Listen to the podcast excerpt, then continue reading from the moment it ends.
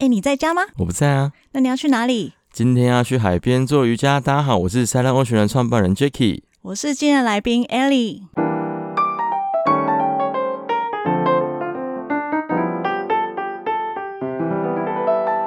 嗨，大家又来到我们野人 interview 的单元啊！今天要跟大家聊的主题比较是属于户外瑜伽的部分。那我们今天请到我们一个呃，也是自潜团队的哦，他是我们的 A 莉，我们欢迎他。嗨，各位听众，大家好。大家应该会觉得瑜伽要做瑜伽，是不是身体要非常的柔软？像很多男生都会觉得说，哎，我筋骨太硬了，我可能学不了瑜伽。而且有些男生也会以为说，哎，我做这个瑜伽的动作很柔软啊，是不是会被挂上一个标签，说，哎，这个很女性呢？会不会有这样子的问题？等下都可以来问一下 AD。而且我们在学自潜的路上，其实蛮多教练，也有蛮多学生都会跟我们问说：，诶，那如果我们学瑜伽，会不会对自由潜水有帮助？这个部分我们也想要请 AD 来跟我们做一些解惑。因为就我自己本身，我在学完自潜的时候，我就觉得闭气这个东西对我来讲好像很困难。那如果我学了瑜伽，会不会有更深的影响呢？但是我到现在为止啊，其实我都没有认真去学过瑜伽，顶多那时候。潜水的单位有帮我们开了一堂体验瑜伽课，我就去上了四十分钟。但是呢，我上完之后，我会发现，哎，好像也没有什么差异，它就是拉筋嘛。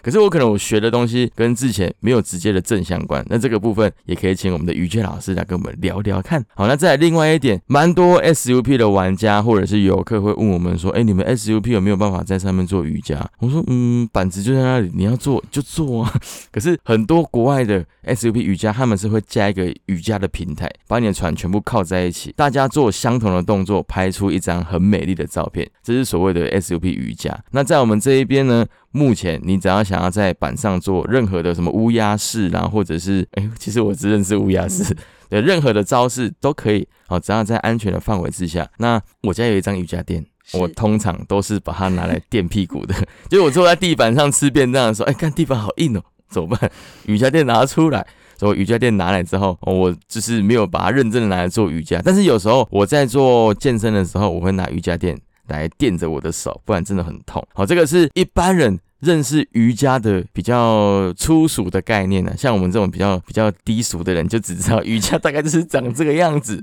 那我们今天请 A 莉来好好的帮我们介绍一下我们今天要聊的内容——瑜伽吧。哦，A 莉，你觉得瑜伽是？怎么样子的一个东西？嗯，其实瑜伽刚刚 Jackie 有提到说，大家都很柔软这件事情。那其实很多刚开始，呃，身体比较硬的人，其实也可以。其实它是适合所有人的，只是说你看到比较柔软的，有可能是，哎，他天生身体的结构就是这样。那也不是说比较，呃，身体比较硬的你就没有办法去做，而是其实经由瑜伽逐渐累积的练习，我们的身体呢会变得稍微比较柔。柔软，然后甚至是在做瑜伽的人，他跟身体的连接会越来越呃 match 这样子，嗯，甚至有一些人就是呃一开始学瑜伽的初心也不见得只是想要运动，有可能他是在瑜伽的练习的过程得到一些心灵上的启发，所以这其实要看你的初衷是什么。那至于男生适不适合，其实其实我觉得男生也蛮适合，只是一开男生跟女生的分别比较长，是男生会遇到呃我练瑜家。然后，嗯，因为我身体不够柔软啊，就遇到阻碍，就可能会想要放弃。呃，就像我刚刚说的，你循序渐进的练习之后，你会会感觉到自己身体上的变化。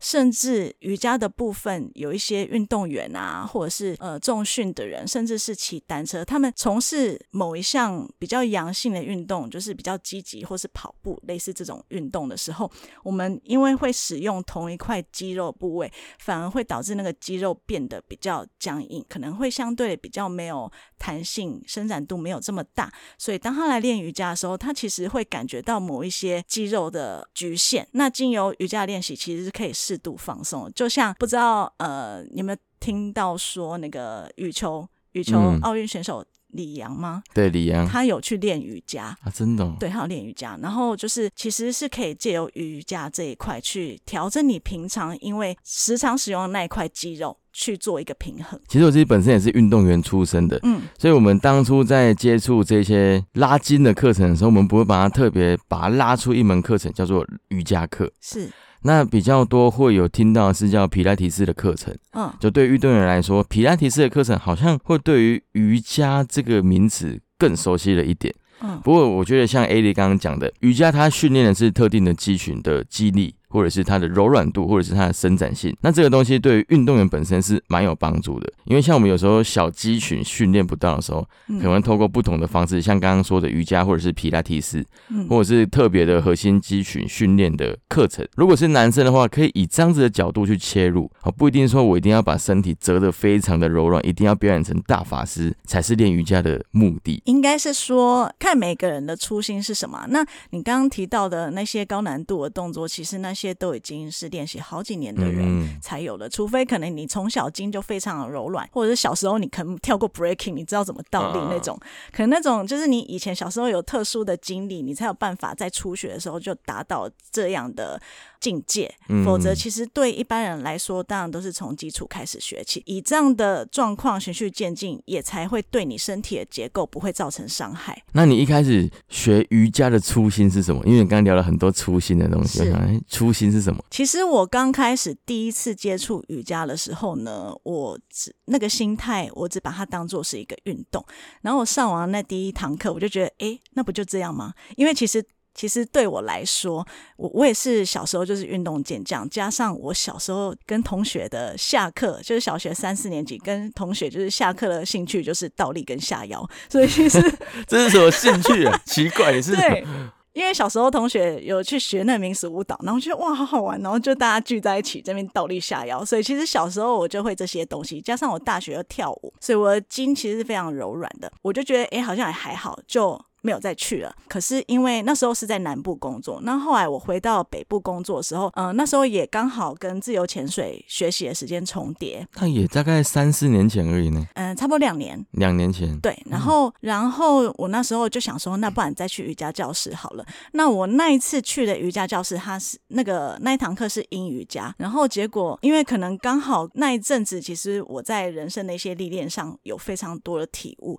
然后老师在瑜伽课的引导词呢，讲了很多我内心的感触，然后我就觉得哇塞，那每一字每一句都击中我的内心，嗯，所以其实我到后来，我的踏入认真踏入瑜伽的初心，其实是为了内心的静定跟修行。那其实因为有时候我会觉得瑜伽跟冥想这一件、这两件事情好像是没有关联性的。嗯，很多人会觉得学完瑜伽可以净化心灵，可是像我自己本身好了。是我第一次去上瑜伽课体验课啦，那时候的老师他只是带我们做一些动作，做完之后，其实你就只会觉得我这一个四十分钟的课程里面冷静完就没事了，嗯因为他不会引导你去做可能冥想的事情，因为觉得这两件事好像还是分开的，我觉得冥想归冥想，瑜伽是瑜伽。的那种概念，那你刚刚跟那一位台北的瑜伽老师，是哦，他可能比你，他可能丢给你很多东西是冥想上面心灵层面的东西，那他结合的是瑜伽的一些动作，可以达到加深冥想的感觉吗？是这样子吗？这其实要从瑜伽的整个概念说起。那瑜伽本身呢，它没有二元对立，然后或者是说分门别派，因为它就是一个阴阳共存、一个合一的概念。只是说后来的瑜伽课程，因为其实瑜伽的智慧是非常的浩瀚无垠的，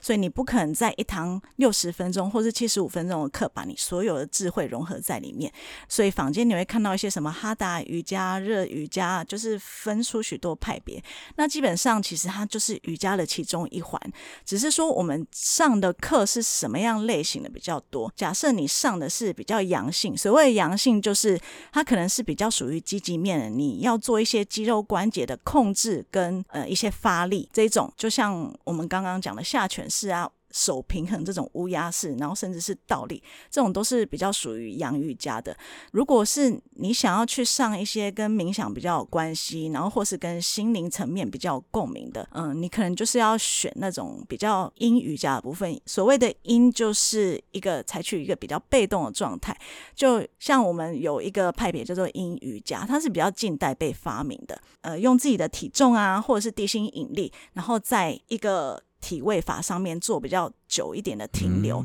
这样子的停留呢，其实会去伸展你的呃肌腱、关节，甚至是筋膜，然后达到就是一个舒缓结果这样子。嗯，那所谓的冥想，其实也包含在瑜伽宇宙的其中一个环节里面，里面，嗯，对，了解嗯。所以它还是会有分阴瑜伽的派别跟阳瑜伽的派别。其实我简单的自己在当初找瑜伽课程的时候，有一些经验可以分享给听众们。阴瑜伽它比较属于就是静态的，可能就是一些动作上面加上很多心灵层面的开导。就老师一直问你说：“哎、你今天过得怎么样啊？” 的那种感觉是是吧？应该算是引导词啊。那其实就是可能你在那个体位上，其实阴瑜伽虽然是比较被动哦，可是你在某个体位法停留上面呢、你会发现，呃，因为它是一个缓慢一吸一吐之间去找寻你身体的临界点。可是当你找到你临界点下去停留的时候，你会发现啊，天哪，这里拉的好痛，甚至你因为停留而身体导致的酸麻胀痛引起的那个感觉，其实会把你的情绪带上来。哦，那这时候把你情绪带上来的时候，就变成转而比较内心的状态，因为你那个不舒服，你又要停留的时候，会变成你要学着跟他共处，甚至是不带批判的去关照他。嗯那这个其实是要一些练习，对应到我们人生的状态。很多时候我们在一些我们自己的心路历程，通常也是这样子。嗯我们想要会遇到一些阻碍啊，想要逃离干什么的，但是我们此刻我们又没办法，或是暂时找不到解决的方式。那这个时候，就像在英语家练习之中一样，我们需要去不带批判的去关照他，你才有办法去抽离掉你的情绪，嗯去看得更清楚你目前遇到的处遇是什么状态。那老师，你在什么状态之下，你会开始去冥想跟做阴瑜伽，就是去排除你心里的负面情绪？每一天吗？还是说你会特定的某一个时间？应该是说，呃，我的瑜伽练习我都会阴性跟阳性会一起练习。所以我不会特地说一定要阴或阳。那尤其是嗯、呃我身体比较特别累的时候，其实也蛮适合做阴瑜伽的，因为以人体人体解剖学来说，其实是适合一个肌肉放松的跟筋膜伸展嘛。所以其实这个时候，我觉得会蛮适合做阴瑜伽的。了解，大家可能会觉得，哎、人类的解剖学，我们先跟大家介绍一下老师的背景，他其实是一位护理师。然后他现在走走走歪路，走到瑜伽 瑜伽这一块来，他自己有开了一个潜心瑜伽的粉砖啊。如果有兴趣的，可以先去他的粉砖聊聊，可以看看跟老师聊聊天。是的，那可以跟观众分享一下，做的这个潜心瑜伽的教室，你是想要把它做成什么样子呢？呃，基本上其实我做的那个潜心瑜伽呢，根据我自己自身的经验，然后还有我学习到的东西，来跟大家做瑜伽的分享跟推广。那为什么要叫潜心瑜伽？这个跟其实跟我自己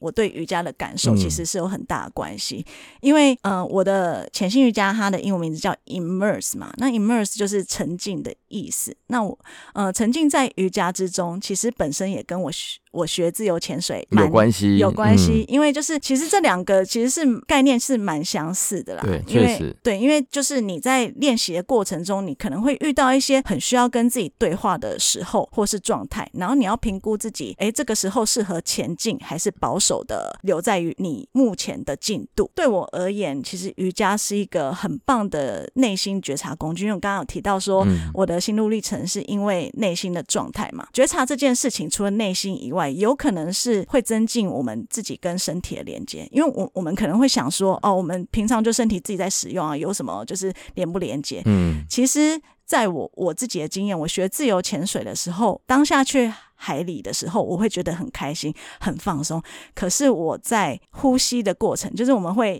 呃踢蛙鞋踢到那个目的地嘛，嗯我发现我的呼吸非常的急促，在那个状态之下，我才发现原来我身体开心的时候，但是哎，我的心灵开心的时候，但是其实我身体是非常紧张的。这好哲学啊，对，对，我懂，就是你知道有一点嗯身心分离的感觉。嗯对，然后甚至我自己的教学经验啊，会有一些学生来跟我一起练瑜伽之后，发现，哎，为什么我左边的手腕是灵活，但是我右边为什么做这个动作会反而我没办法去做伸展？嗯对，然后就会发现自己左右边的不同，或甚至做一些，比如说我有两位学生好了，A 同学做一样的姿势哦，A 同学觉得哎这个动作很 OK 啊，B 同学却觉得他办不到，那是因为就是每个人第一个就是身体结构不一样，第二个是跟自己身体连接度的关系。所以其实瑜伽的练习过程之中，除了你会发现你身体一些比较细节面的部分，然后你的心灵也会就是受到就是不一样的感触这样子。所以就是就想要推广这样子的东西给大家。它主要是比较属于私人式的课程，因为坊间很多课程都是一对十几个或一对四十几个。嗯，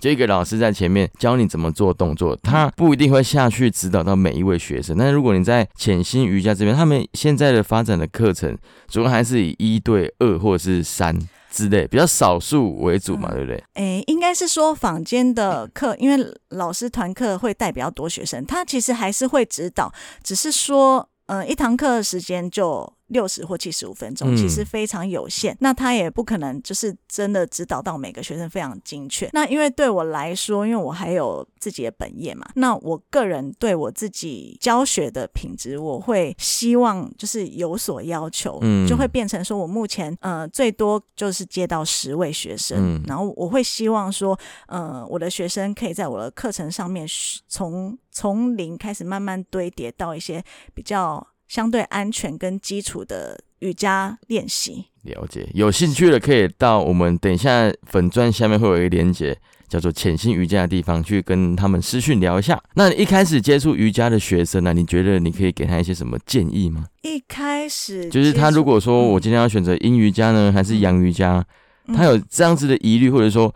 诶，学瑜伽啊，不就这样子吗？啊，我自己在家凹咖凹一凹，不就是好了吗？为什么我要去报名学你的瑜伽课？那我要先说，就是第一件事是，不论你从事任何事情，那我个人认为第一件最重要的事就是安全。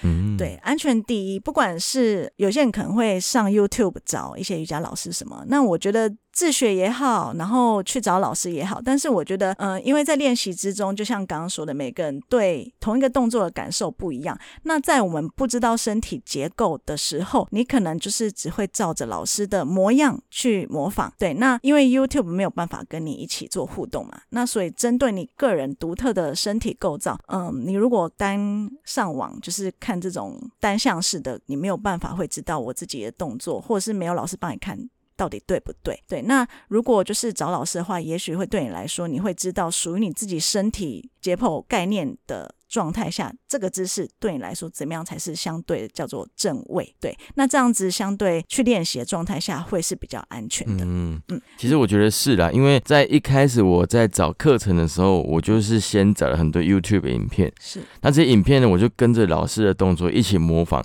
可是我会觉得，我做这个动作，我只是做到位，可是我不知道我的感受是对还是不对。对，因为你要做到模仿一模一样的姿势，其实是很简单，只是你做到的时候，你有没有达到那个瑜伽要带给你的效果？其实这个才是瑜伽真正最后的目的。那一堂课其实也不会很贵，如果认真想要开始开创自己的瑜伽历程的话，还蛮建议都是先学。报名一下补习班的那种概念。那刚刚有聊到说，呃，如果是新手的话，要建议从哪个开始嘛？其实我觉得，如果是新手的话，我会建议都去试试看，每一个课程都试试看的。因为刚刚有聊到说，瑜伽其实它原本是没有任何，就是它是一个瑜伽宇宙嘛，所以它其实里面是有非常非常多的。嗯，那它是没有。对立的状态，所以其实那些分支出来都是瑜伽的一部分，只是说，嗯，回到个人个人人体结构跟你平常使用身体的状态，才会说你先去试试看哪一样比较适合你。假设说是新手的话，就是都先去体验，那体验过呃几堂课，你就会知道。你喜欢哪一个，或者是你适合哪一个？那如果是针对嗯比较特别群众的话，例如说我刚刚提到的运动员，可能你平常就是从事那种非常阳性的动作哦，我重训可能深蹲一天一百下，然后或者是我腿推一百公斤或者是以上，或者是我每天都练胸那种，因为你的肌肉已经被锻炼的是比较结实有力，但是相对来说你的，因为那是跟人体解剖有关系嘛，你的肌肉。比较紧绷的时候，你的韧带甚至是筋膜就会因为你的训练而某些部位比较紧绷。此此时你可能就会需要一些放松的状态。那这样子的人，呃，运动员啊，或是你平常压力很大的人，就会比较适合先去试试看阴瑜瑜伽。对，嗯那如果呃有一些群众他是可能我自己体力不太好，可是我又想要练习练习，可是嗯我重训我又觉得天哪，我办不到的那一种，那我觉得你可以从事就是先从比较嗯温和的基础的洋瑜伽开始。我觉得这段讲的还蛮好，我可以把它剪出来丢到你自己的粉针，你每天在播放。哎、如果你想要学瑜伽，你要从哪里开始？哦，什么人适合阴瑜伽开始？什么人适合阳瑜伽开始？这些东西其实还蛮正向的啦。其实啊，最近收到一些听众们的回馈啊，是说我们最近的访谈内容都做的还蛮不错的。但是呢，因为访谈内容都比较多，如果可以的话，可不可以帮我们切成上下两集？我们在听的时候注意力比较不会被分散掉。因为我觉得其实这样子的说法也还不错。那我们这周就来试验看看，把它切成上下两集之后，观众们的回馈吧。那我们就周四见啦，拜拜。